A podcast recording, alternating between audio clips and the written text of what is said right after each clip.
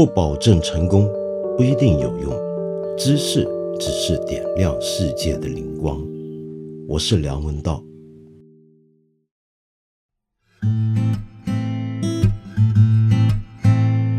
最近新版的《狮子王》上映了，那么很多我的啊年轻朋友，包括我的一些同事们，都有很多议论。好像很多人都觉得这个电影远远不如当年九四年的老版《狮子王》。呃，我一开始会以为这是不是感情作用呢？就是年轻人们可能小时候是看着老一版的《狮子王》动画片长大的，那么所以就没办法再接受后来新的任何的改编动作。可是我看到一些国外评论，好像也都有同样的意见，觉得这新一版远远不如当年那一版，而且是从电影本身的角度来出发。关于这一点，其实我没有发言权，因为直到现在这一刻，我仍然没有看过这个新版的《狮子王》。不过我回到国内之后，一定会找机会去看的，因为我向来很喜欢动物，包括所有以动物为主要角色的电影、动画片跟纪录片。呃，我现在还在南非，昨天呢才刚从南非有名的一个野生保护区，就是克鲁格国家公园附近的一个营地回到城市。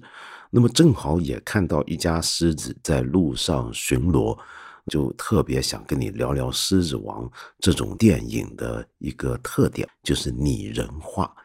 所有的以动物为题材的动画片，少不免都要把这些描绘的动物当成像人一样，给他们一个名字，给他们一些亲属关系，给他们一个社会结构。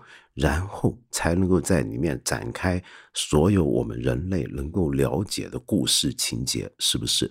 但是这一点绝对不是现代电影产业、动画工业出现之后才有的现象。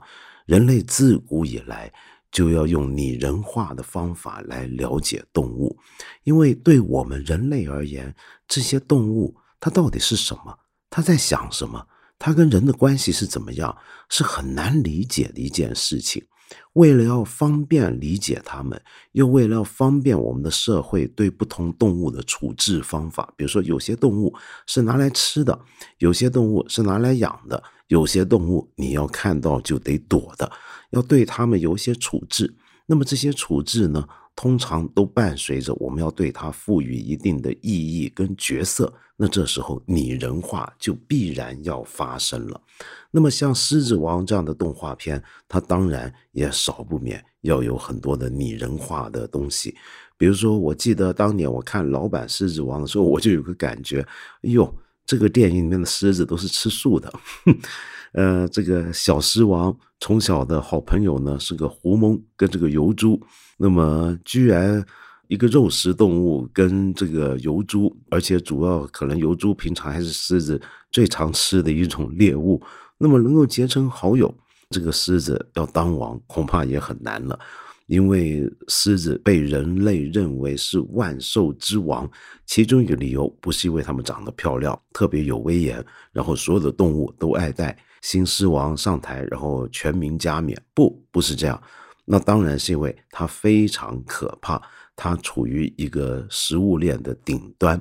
但是这回呢，我亲眼看到了野生动物它们身处的环境之后，才发现，原来就连这一个所谓万兽之王的讲法，很可能也是我们人类的一种传说跟想象而已。怎么讲呢？这么说吧，呃，很多人要去非洲看野生动物的话。都有一个目标，就是希望一次过看全所谓的非洲五霸 （Big Five）。非洲五霸是什么？那就是狮子、豹、大象、黑犀牛以及呃非洲水牛。我们认为这是很罕见的、最酷的五种野生动物。但事实上，所谓的 Big Five 非洲五霸，原来的意思指的不是从观赏角度来讲，它们很酷或者很罕见。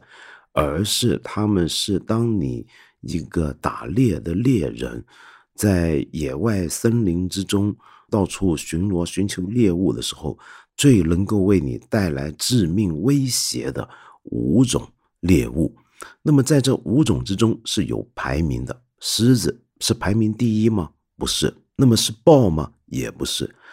你大概绝对猜不到，所谓的传统非洲人心目中的五霸之首是什么？那就是非洲水牛了。为什么？因为非洲水牛这种动物跟前面四种动物不一样的地方，或者跟任何别的动物不同的地方，是它脾气比较难测。它们一群出没，有时候会有孤单的一些的公水牛在野外搜寻。无论是哪一种，它们的性情。的变换都是非常快的，能够从一个很安静吃草的状态，然后忽然感觉到人类或者其他威胁他们生命的动物接近的时候，他们会能够迅速的进入到一种攻击状态。这当然指的就是牛角长得像盔甲一样覆盖整个头部的那种公水牛。你知道这些公水牛跟狮子的关系是怎么样的吗？那就是当他们在野外吃草，走着走着，一群走过的时候，如果被这些水牛群发现有落单的狮子，特别是年幼的狮子的时候，他们会主动过去，冲过去攻击这个狮子，用他们又尖锐又强壮的头上的角去刺穿这个狮子的腹部。那为什么呢？难道他们吃狮子吗？不是的。那是因为他们知道狮子是他们的最大威胁，所以每当有机会的话，他们就要在他们的领域之内消除掉这种威胁。那么，所以就连狮子都很害怕公水牛，等闲是不愿意去以公水牛为他们的猎物的。关于这一点，我们看惯《狮子王》或者听惯《万兽之王》是狮子传说的。朋友们大概很难想象得到。好，那么说回《狮子王》这部电影跟当年那个动画片，呃，我们刚才说到，我们用拟人化的方法来了解动物世界，《狮子王》这部迪士尼电影就是一个典型的用拟人化的一个世界来构想这种野外世界的一部电影。那么，我们拟人化一些动物的时候，当然是把我们人类的。文化，我们的想象，我们的七情六欲，也都投射到动物身上去了。在这个时候，当然会有很多失真的东西，比如说，到底野生动物是不是真的像我们动画片里面所处理的那样呢？那这里面肯定有很多问题。比如说，就像我刚才讲的那个狮子是不是万兽之王这一点，狮子是不是吃素这一点。但是如果我去这么来追究这些动画片，我说：“哎呀，他们都不好，因为他们都完全不写实，他们完全是满足了人类的一种自我投射的话，我这么来批评这些动画片跟电影，那也未免太过不解风情，太过没有幽默感了。没错，那我们不从这一点来讲，但是我们可以从另一个层面去看看这些动画片也好，这些电影也好。”在呈现人类社会的时候，它是个怎么样的呈现法？怎么样在有意无意之间表达出我们人类社会本身固有的一些偏见？举个简单的例子，九四年版的那个《狮子王》，你听回英文原文版的话，仔细再看一次，你有没有注意到这个狮王家族啊？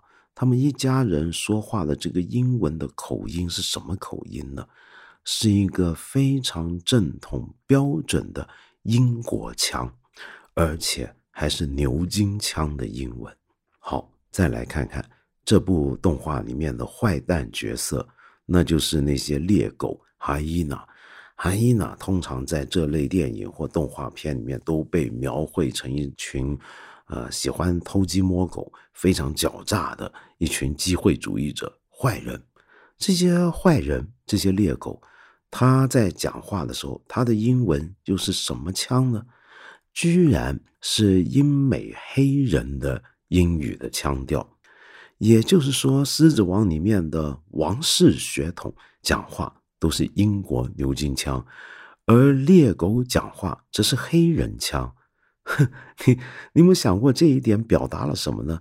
这其实是为了要让大家更容易投入这部电影，很迅速的掌握这个电影里面谁是正派，谁是坏蛋，什么叫做有王室血统，什么叫做低下阶层流氓黑帮。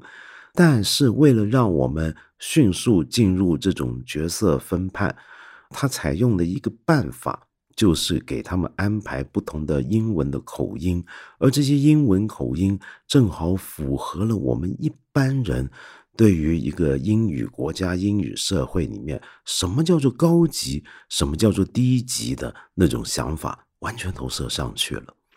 讲到这一点呢，我们还可以看一看。呃，另一种常在动物电影或者动画片里面出现的，我们人类都很熟悉的一个好朋友的动物角色，就是猫。你有没有注意到啊？在很多动画片里面的猫，好像都不是好东西，常常给人感觉拒人于千里之外。那这一点也许跟真猫很像。但是它还不止拒人于千里之外，它们通常还都有点阴冷，有点狡猾，跟狗的那种忠诚、可爱、正直是恰成对照。我们很多人对于狗跟猫的这个感觉就是这样，然后我们把这种感觉投射到动画片里面，然后再戏剧化了、扩大化了这种差异，在这种被。描写成有点坏，甚至非常狡猾的猫的这些形象之中，最常被丑化的当然就是波斯猫了。所以我还真见过有些人就是不喜欢波斯猫，觉得它们很狡猾。那这个形象、这个感觉是怎么来的呢？那其实就是他们从动画片里面看多了之后看回来的。呃，说到猫，我们还可以从声音的角度来探讨一下。如果动画片里面一只猫要说话，它的声音会是什么样的声音呢？很有趣，很多动画影片里面的猫好像都是母猫，因为那些猫一开口讲话就是女孩子或者女人的声音。就算它是只公猫，它的声调也通常比较高或者比较娇柔。这是一个我们对猫的形象投射。然后就在想，万一猫能讲人话，它该怎么样讲话？我们就会这么来讲。可是这一点绝不是普世必然的。也就是说呢，我们认为猫该是公性更多、阳性更多，还是雌性更多、阴性更多？它的声音该是怎么样表达？我们这种印象，并不是全世界每一个国家、每一个文化都有一致的判断和共识的。比如说，你看日本的动画片，我常常注意到，在日本的动画片里面的猫很奇怪，它们要是说话的话，那个声音通常是有点嘶哑的、哑哑的、沙沙的，哎，跟美国动画片里面的猫的那种娇柔的女声是完全不一样的。所以我常常就在想，为什么日本人他们会认为？猫的声音是一种沙哑低沉的声音，甚至有点粗糙，这个很奇怪，是不是？当然，你也可以说认为猫的声音必然娇柔女性化，这个想法也很奇怪。其实最奇怪的是什么？是我们人类，我们怎么样去想象不同的动物？我们在这些动画片、这些电影里面这么拟人化的来处理动物的时候，我们到底在做什么呢？这就让我想到，呃，当代动物研究、女性主义跟酷儿研究的其中一个先驱人物，美国学者 Donna Haraway，他有一句名言，他说：“我们人类是以动物的镜子来寻找自我。”也就是说，动物对我们人类是什么东西呢？其实它是一种异己，它是他者。我们透过这个异己。他者来看看我们人类到底是怎么回事，所以我们在拟人化他们的时候，就会顺带的把很多人类社会本来具有的现象跟想法都投影到他们身上了。这一点啊，就算是一些正儿八经的动物纪录片，也都很难避免。比如说，我们看一些非常有名的动物纪录片系列，无论是像 BBC 里面非常传奇的自然影片制作人 Sir David Attenborough 他做的《Our Planet》那些，或者后来他跟奈飞合作的《Dynasty 王朝》，像这些影片，他们都有个很常见的手法，就是为影片之中的呃主要关注的动物取名字，这就是一个拟人化最基本的步骤。给他们一个名字呢，其实是方便我们认出我们今天要看的这个动物到底是谁。然后同时呢，当你设定一只动物或者几只动物为主角的时候，我们就会把人类的社会里面常见的对于故事安排的种种的假想也都投射上去了。比如说，你会认为这个电影里面这个狮子就是主角，而其他的动物都只是配合他的，所以这个狮子它自然就有了名字。呃，说到这，我印象中很深的一部关于狮子的纪录片，正好这几天我在南非，也跟这边的一些的摄影师朋友聊起来这部电影，大家印象都很深。这部电影呢，中文翻译成《狮王之路》，英文原来的名字呢叫《Brothers in Blood》。它讲的是什么？就是在克努格国家公园的 Sabi s a n s 那个附近啊，有一群雄狮联盟。这种雄狮联盟是过去几年在非洲越来越常见的一种现象。就以前公狮这种动物呢，常常是离群所居的，偶尔他们会有兄弟结伴的现象出现。但是这几年在非洲，可能因为生态环境以及各种的压力造成的结果，使得狮子结盟的数量开始大增。比如说像我刚才说的《狮王之路》。这部纪录片，它要讲的那主角就是六只同父异母的狮子。那么这六只狮子可以说是赫赫有名。为什么？因为他们干了一件惊天动地的大事。你就从这个纪录片去看，你就看到了，用了十六年的时间设置队伍，追踪他们，从他们还是被原来的狮群驱赶出去的幼狮开始拍起。看到他们怎么样逐渐成长茁壮，有六只狮子结盟，这六只狮子结盟，那威力当然非常强大。一路上他们是见神杀神，见佛杀佛，怎么个杀法？那就是杀死其他的狮子。如果遇到其他的狮群，有一两只公狮率领一群母狮，以及这个公狮之中的领袖跟那些母狮生下来的小孩。这六只狮子就会过来干嘛呢？就是干掉这些公狮，因为他要霸领这些族群。他要霸领的是什么？当然就是那些母狮，好让他的基因能够传递下去。然后这六只狮子就会联手消灭掉他们路上遇到的这些狮群里面的公狮领袖。呃，然后呢，下一步。还要把他们的孩子也都杀掉，那就是杀掉竞争的对手的下一代。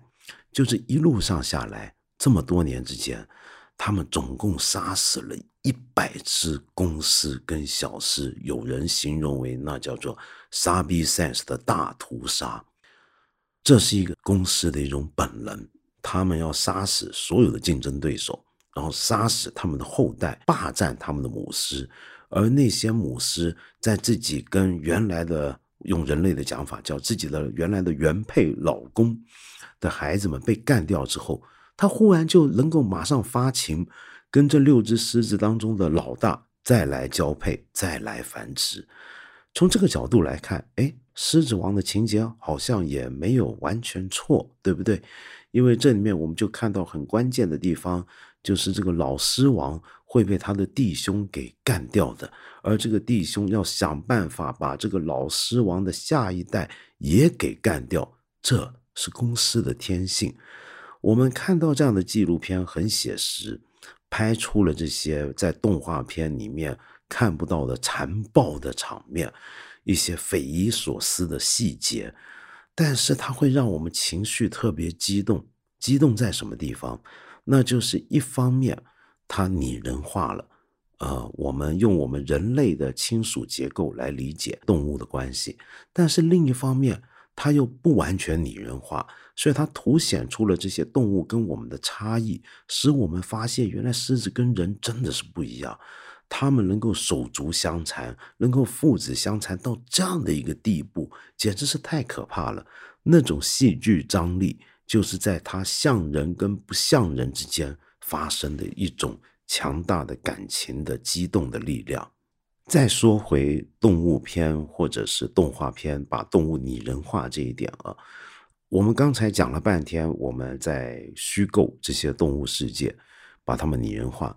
但是这一点其实并不是完全没有好处的，因为很多人就会说，我们拟人化这些动物之后啊，我们会发现一点，就是我们看小孩子如果看这种片子长大，他可能将来更容易。对动物有同情共感的感受，更容易尊重各种物种的生存权利，对于未来的动物保护、生态保存的这种运动会有更大的贡献。然而，它也不是完全没有副作用的。当我们看到这些拟人化的这些动物片，小孩子他觉得，哎呀，那些动物好可爱，那些片子里面这些动物那么讨喜。他可能会想怎么样？他可能会想自己饲养它们。好，问题就来了。同样是迪士尼拍过的几部的这种以动物为主角的动画片啊，都曾经出现过一波的动物弃养潮流。很多人认为是直接相关的。举个简单的例子，当年一零一忠犬大红特卖的时候，尤其在美国，就有一批小孩迷上了大丹狗。然后呢，就很多人也去养这个大丹狗，到后来，这个小孩觉得这个大丹狗原来不好玩，那大人也觉得大丹狗长大了原来这么烦，它脾气原来这么怪，于是就弃养它们。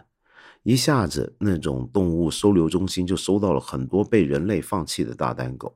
好，再来我们看《Finding Nemo》那部讲小丑鱼、珊瑚礁鱼的那部动画片。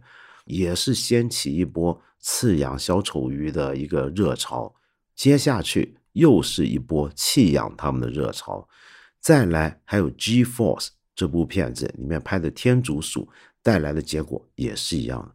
最奇特的是一部呃不是迪士尼拍摄，另外一家公司拍摄的一个动画片，那就是《忍者龟》。你看过《忍者龟》的话，大概会记得《忍者龟》原来的情节，是不是？忍者龟那几只龟怎么会变得具有超人的能力？呃，有忍者一般的身手是怎么变成的呢？因为他们身体经过了化学变化，这个变化是怎么产生的呢？他们其实原来都是人类养的乌龟，不养了怎么办？把它丢到冲水马桶，然后它在下水道里面继续生存长大，然后经历了一场巨大的变化，变成了忍者龟。结果很多小孩看了忍者龟。就喜欢养乌龟，养了乌龟之后又不要了，那怎么办？还真的就是讽刺的，把它们丢到冲水马桶，把它们冲走，这就是过度拟人化的问题。那么，到底这些动物的动画片，它该拟人化到什么程度才叫做会过分？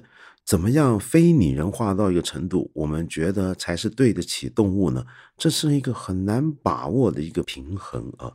早在最早的迪士尼开始把老鼠描绘成米老鼠的时候，就已经有很多学者在争论了。我们今天熟悉的那个米老鼠是阳光正派、可爱、天真无邪的，但是你上网搜一下最早的黑白的三十年代的米老鼠，你会发现它完全不是这个形象，它是非常搞怪的，喜欢恶作剧的那种恶作剧，甚至带着一种虐待狂的。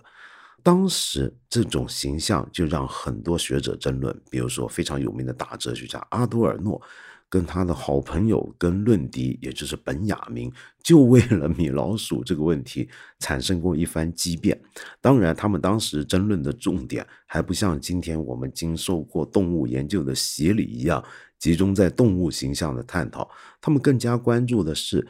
这种动画片到底是会让人类变得更加的暴力，喜欢虐待人呢，还是会把我们这种本能透过这种娱乐给消解掉呢？他们在争论这个，但是你就无论如何从这个争论可以看得到，当年的米老鼠的形象不是那么百分百讨好。于是后来迪士尼产生了一个变化，创造了一个新角色，那就是唐老鸭。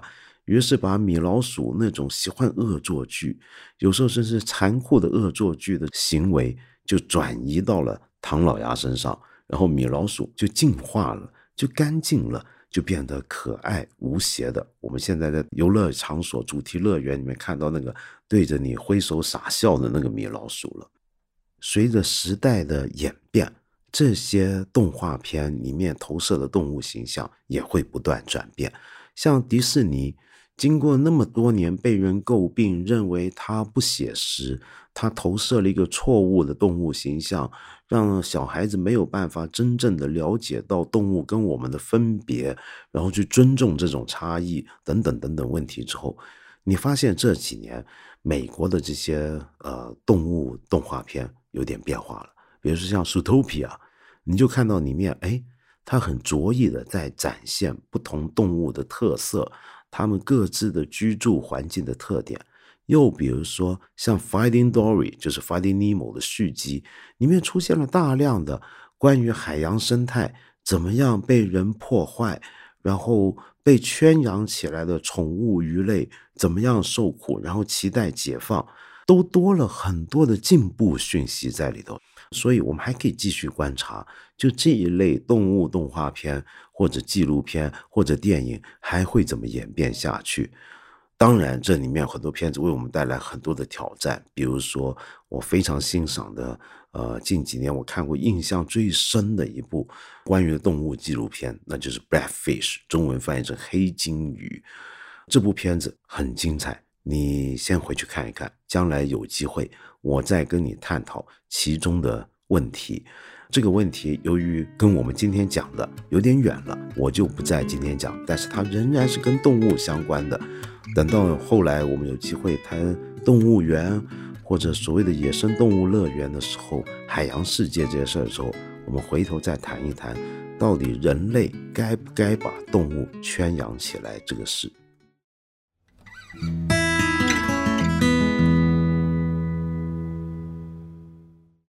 今天正好呢，有一条问题呢，是跟我们今天谈的主题稍微有点关系的。那就是有一位朋友叫雾，呃，他问我啊，道长你好，我知道你也是一个喜欢猫的人，有个关于猫的问题，我想要问你，呃，就是我最近在黑山旅游，黑山很多地方都能看到猫咪，有些甚至是看上去几周大的小猫，这些猫咪在高速公路旁边游逛。碰到游客就会非常亲人，我知道这些猫咪非常有可能会碰到一些意外，于是就很想把它带回去养，可是现实明显是不允许的。我也觉得自己这种觉得野生猫咪过得不好。想把它们带回家的心理十分自大狂妄，甚至连我自己家的猫马上可能要绝育，我也觉得充满了一种我对猫咪自上而下的一种自以为是。所以你想知道我对待动物的态度是怎么样？我对待动物的态度很复杂，我们对待动物的态度是个大问题。那么我先预告一下，我们看理想将会有一档节目就谈动物。这里面会给我们很多最新的，在学术界几十年来关于动物研究的种种的新看法，会碰到这类伦理课题。我不展开来讲，我集中会想谈的是你说的那种关于替猫绝育啊、想养猫这种想法，是不是太过自大的人类中心？呃，对，表面上我们会觉得给小猫绝育啊，好像太残忍了。它的天性本来是应该要繁衍下一代的，但是我怎么能够把我家的猫拿去绝育呢？这么做岂不是摧折它们的天性吗？呃，对，是的，的确是，人类这么做是很自大的，是在干预自然。可是这个问题不是那么简单。我们回头想一想，现代动物保护者强调替家猫绝育。甚至把街上的流浪猫带回去，给它做完绝育，再放回到街上。这种做法背后的道理是什么？那就是因为我们城市环境、人类生活周边的猫太多了。那么这种猫太多会有什么问题呢？第一，它们的竞争很强烈，它们的生存环境会变得恶化。所以，当猫咪数字这么多的时候，就表示其中死掉的比率。会更高，再来就是猫非常多的时候，会带来一些生态灾难，哪怕是小型的生态灾难。我们知道猫是天生的猎食动物，如果一个地方的流浪猫很多，那就表示这个地方别的物种，比如说鸟类、鼠类，就要遭殃了。如果很多鸟鼠或者其他啮齿类动物要死在猫的手下的话，连锁下去就是整个生态上面都会受到一连串的影响。回头再想想，为什么一个地方人住的地方附近会有这么多猫呢？其实就是一开始这些猫很多时候是人养的，然后人不要了，把它丢到街上，是弃养的。这些猫，包括狗也是。它不是本来的就属于自然环境的那种野猫啊，不是，它们是经过人类驯化的一种家猫，而这些家猫又被我们野放回去。在这个情况下，今天猫咪这么多是跟人类有关的，所以人类在这里有助于去形成了、促成了这种由于猫过多所带来的猫这些猫本身可怜的状况。跟其他的生态影响，所以从这个角度而言，人类可能需要矫正自己犯下的这些问题，因此才会有要替这些猫做绝育，然后或者把街上的猫带回去做绝育再放回去的这样的一个做法。那么当然，你还是可以说，这是不是我们人类是太自大了呢？这一点呢，就是个问题了。我们可以以后找机会。在我们新节目里面再好好讨论。